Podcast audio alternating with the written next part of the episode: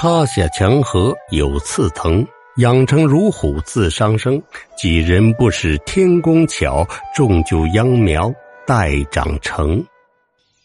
有一年，千山脚下遇到百年难得一遇的大灾荒，树皮、野草，甚至泥土，任何能吃的都进了肚子。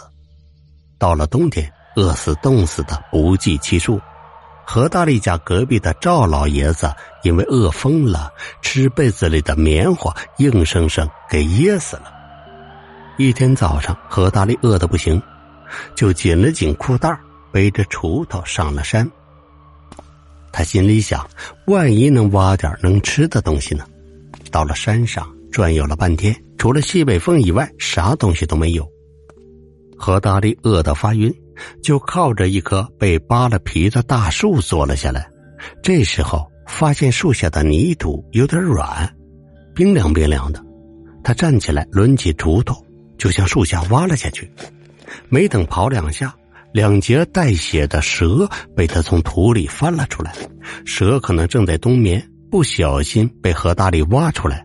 此时痛苦的扭动着半截身子。何大力一见到蛇，口水流了出来，立刻拿上两节蛇，赶回家中清洗干净，熬了一大碗乳白色的蛇羹喝了，身上顿时有了力气。有了力气之后，又背着锄头上了山，在挖到蛇的树下，小心翼翼的往下挖。没过多久，发现有个巨大的蛇坑，坑里全是密密麻麻的蛇。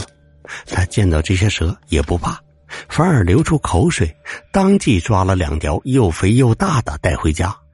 从那以后，他一天吃两条蛇，别人都饿得皮包骨，只有他不瘦，反而胖了。住在隔壁的张大胆看到这情况，于是趁着何大力出门的时候翻进了他家。张大胆刚进他家，一眼看到何大力家的厨房门口挂着几条腌制好的蛇肉，看到蛇肉，口水都出来了，连忙将蛇肉收好，走进了厨房。进入厨房更为震惊。里边放着一个大麻袋，里边装满了各式各样的蛇皮，锅里还剩半锅的蛇羹。他也不管那么多了，一头扎进锅里喝了个痛快。等到何大力回来，发现蛇肉和蛇羹不见了，知道肯定是张大胆来过了。没等他怒气冲冲的去找张大胆，张大胆倒先带着一群村民闯进了他家。他们一进来。看到何大力手里提着两条又肥又大的蛇，口水顿时流了出来。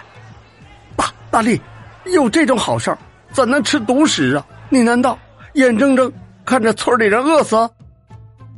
一个双眼冒着绿光的村民看着何大力手里的蛇说道：“何大力知道秘密守不住了，现在他也吃饱了，应该让村民们也填饱肚子。”于是带着村民去了那个蛇坑。村里人一起动手，将蛇坑挖了出来，发现里边的蛇少说几百条，大家一拥而上抢夺这些冬眠中的蛇，最终蛇坑里一条不剩。村里人靠着几百条蛇熬过了严寒。到了来年开春的时候，村里人并不想下地干活，一个个都想上山去找蛇，他们彻底迷恋了蛇肉的味道。随着抓到的蛇越来越多，村里人吃蛇吃的花样也越来越多。其中有一道最好吃的叫五蛇羹，是以金环蛇、银环蛇、眼镜蛇、水蛇还有锦蛇等身上最鲜嫩的部位熬制而成。靠着五花八门的蛇类美食，他们这个屯子很快成为周边有名的捕蛇村。就连城里有钱的大户都亲自来村子里，为的就是喝一碗最地道的五蛇羹。自从村民们将蛇坑里的蛇全都抓出来以后，就意识到这事儿迟早会遭到报应，所以何大力每天早出晚归的种地，偶尔的在地里见到一两条蛇，他也不伤害。有一天晚上，他正在睡觉。朦胧当中，觉得有东西在脸上爬，睁眼一看，一条黑黝黝的蛇正爬在脸上，朝他吐着信子。他吓了一跳，伸手将黑蛇甩到地上。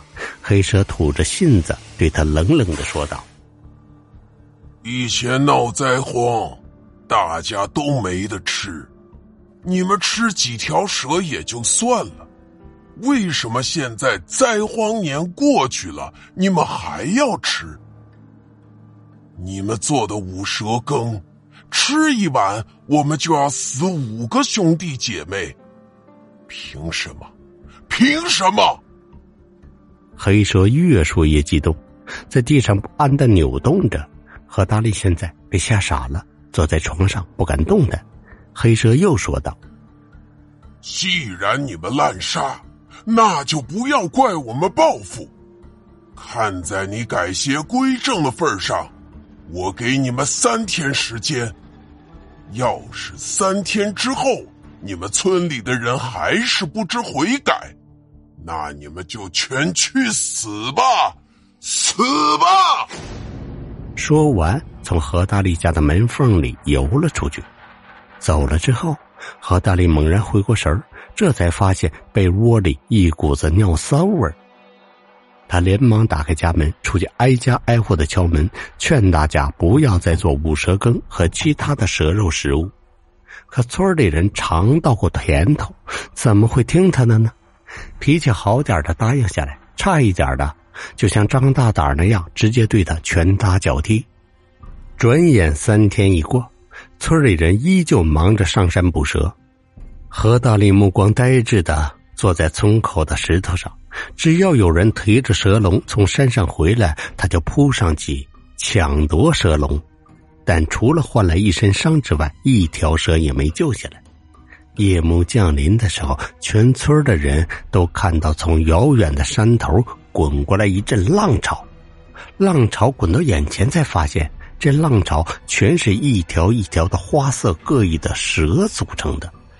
村里人嚎叫着四散而逃，下一秒被蛇潮所淹没。只有何大力所在的位置出现一小圈的空白，蛇群仿佛都在有意的避让他。